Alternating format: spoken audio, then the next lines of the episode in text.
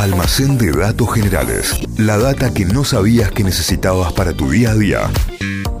Vamos a levantar la persiana, abrimos el almacén de datos generales. Muy bien, eh, vamos con una historia, la historia de un sueño que se convirtió en realidad. Atención. Muy- Un sueño que se convirtió en realidad. Muy Disney y todo, pero eh, es así. Fue una trampa de un grupo de cartógrafos, o sea, la gente que hace Cartogra- mapas, Mapas. que convirtió una ciudad ficticia en un lugar posta a posta. Vamos a contar la historia de Anglo. Eh, pero antes hablamos de los mapas. Antes de Google Maps, antes de que exista Google Maps y que todo el mundo lo tenga en su teléfono, a long time ago, existían mapas en papel. O sea, wow, una tecnología impensada. Era la forma de, de- de llegar a un lugar. Todos los autos tenían uno en la guantera, se vendían en las estaciones de servicio así como en un display de metal, no sé si se acuerdan. Sí, sí, claro, sí, sí. de alambre. Y podías comprar de, de todo el país, de provincias, Y o de- era, lo podías ir a, a- doblando todo. No, pero además era como armabas tu propio archivo. eh, Ah, claro. Ibas comprando y ibas teniendo tu stock de mapas. Eh, y eran hermosos. Yo me- Rojos. podía a mí ver me encantan los mapas. muy lindos mapas. Eh, había una, una marca como más conocida acá en Argentina que eran los que tenían las, las ciudades como con formita amarilla, me acuerdo. Estaban re lindos esos mapas que eran en papel porque no existía Google Maps. Y si existían esos mapas, existían personas que hacían esos mapas. Claro. Eh, y me es difícil pensar en algo más bardo que hacer un mapa, porque tenés que recorrer y cartografiar absolutamente todo. difícil. Rutas, ciudades, calles, eh, ríos, lagos, montañas. Es un lío bárbaro, un trabajo impresionante y de hormiga que por un montón de tiempo, por siglos, hicieron personas, no máquinas. Pero había también, eh, además de esas personas que hacían el laburo, muchos avivados que cuando una persona o una empresa terminaba de hacer un mapa, agarraban, lo copiaban y lo vendían con sus propias marcas y sacaban plata de eso. O sea, porque en definitiva, al- o sea, una persona se tomó el laburo de hacer el mapa, pero va a ser siempre un solo mapa, no hay. Sí. muchas. Entonces, bueno, si alguien lo copia, también está bien ese mapa, pero en realidad está choreando el laburo. Así que por años existió mucho lío de derechos de autor entre creadores de mapas y gente que se choreaban los mapas. Dale, chicos. le- Básicamente. ah, básicamente le están robando al territorio, le Eh, están claro. robando a la geografía. Eh, y en ese contexto, siglo XIX, siglo XX, eh, surgió entre los cartógrafos, la gente que hace los mapas, una forma muy creativa, hay que decirlo, de darse cuenta si te estaban choreando el mapa que con tanto Ajá. trabajo habías hecho, que era incluir a propósito errores, engaños. Por ejemplo, una calle sin salida ficticia. Eh, o un río que tenía una parte más alargada a propósito, una montaña mal ubicada a propósito, metías un error que no le hacía mal a nadie, en definitiva, no es que cambiabas una avenida principal, pero hacías un, un detallito que estaba mal, pero vos lo sabías, que era trucho, entonces si alguien te robaba tu mapa y lo reproducía con ese mismo error, saltaba que era una, una, una copia ilegítima, sería, Claro. entonces podías decirle a todo el mundo que vos eras el verdadero creador y todo, bueno. Hasta acá esa historia de los mapas. Pero vamos con dos cartógrafos reales, Otto Lindbergh y Ernest Alpers. dos Atención. protagonistas de esta historia que tenían los dos una compañía, en realidad el dueño era Lindbergh y Alpers era como su asistente, una compañía llamada General Drafting que, entre otras cosas, hacía mapas. Así que Lindbergh y Alpers comienzan a cartografiar eh, eh, un sector grande del estado de Nueva York durante la década del 20 para hacer un mapa del estado de Nueva York en Estados Unidos.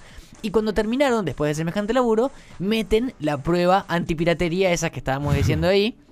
Y dicen, bueno, ¿qué hacemos? ¿Hacemos una calle? ¿Hacemos una montaña? ¿Qué ponemos? En el cruce de dos rutas, en el medio de la nada, donde se cruzaban dos rutas, eh, más o menos a 200 kilómetros de Nueva York, metieron un puntito que dijeron acá hay una ciudad. Pero en realidad no había nada, era Nada. un cruce de dos rutas en el cual pusieron ahí un pueblo. Qué inventaron un pueblo y le pusieron Aglow, Agloe, que son las siglas de los nombres de los dos. O-G, Lindbergh, L, Ernest, Albert. Mezclaron todas las iniciales de los dos. Hicieron Aglow. Entonces, Un si vos abrías el mapa en papel, veías que en la intersección de esas dos rutas había una ciudad que se llamaba Aglow. Y listo. Y vendieron el mapa. Y durante la década del 50, se habían pasado casi 20 años de que habían lanzado a la venta el mapa. Otto Lindbergh estaba una mañana tomándose un cafecito, Tranqui piola, eh. un- una cheeseburger, cuando Como si no le debiera nada a nadie. Claro.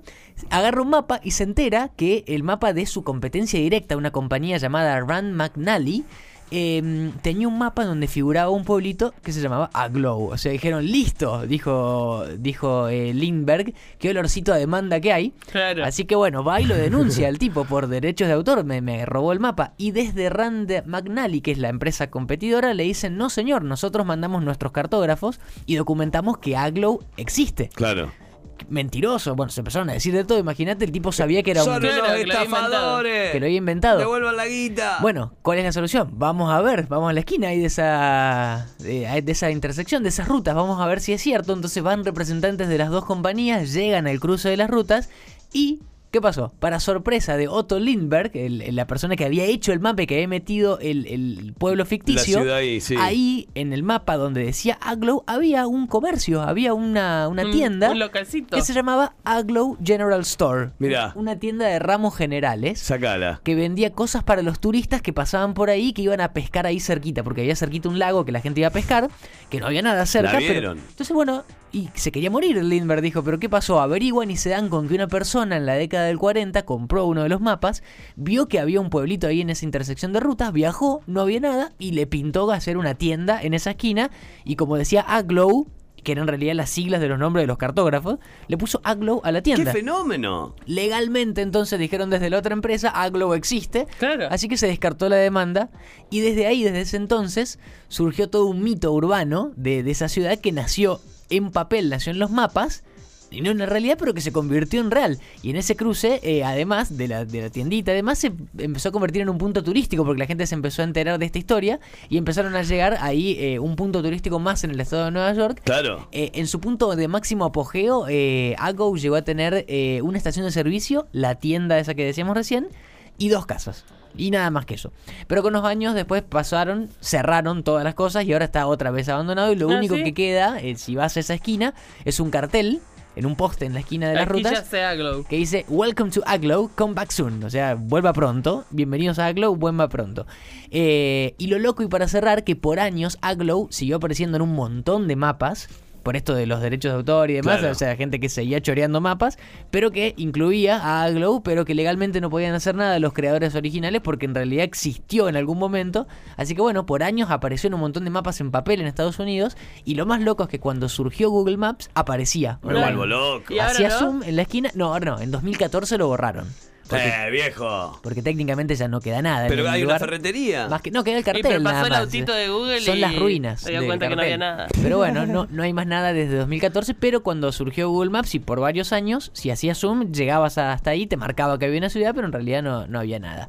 Y para cerrar esto, toda esta historia de Aglow se volvió como más conocida relativamente hace poco, eh, porque un escritor llamado John Green publicó una novela en el año 2008 que se llama Ciudades de Papel, que tenía Aglow como uno de los puntos en donde ocurre la historia. O sea, era como una, una historia eh, onda mm, eh, crepúsculo, así, de Claro. Romance adolescente en el cual buscaban ciudades ficticias, qué sé yo, bueno, y aparecían en Aglow contando esta historia que contamos recién. Y en 2015 se estrenó una película que se llama igual, Ciudades de Papel, adaptadas del libro, que tiene como protagonista a la ciudad. Si alguien vio la película, que avise.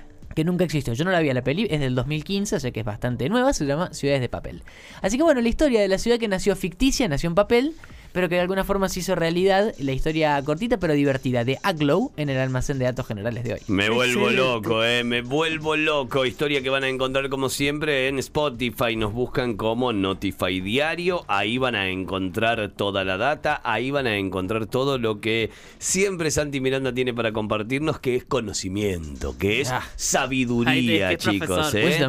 En Spotify, Notify Diario, almacén de datos generales. Ahí se encuentran con toda la data. De datos generales. La data que no sabías que necesitabas para tu día a día. Inventos, curiosidades de la historia, estudios increíbles de la ciencia, lugares raros del mundo y un montón de locuras más. Todo eso podés conseguir en el almacén de datos generales de Santi Miranda.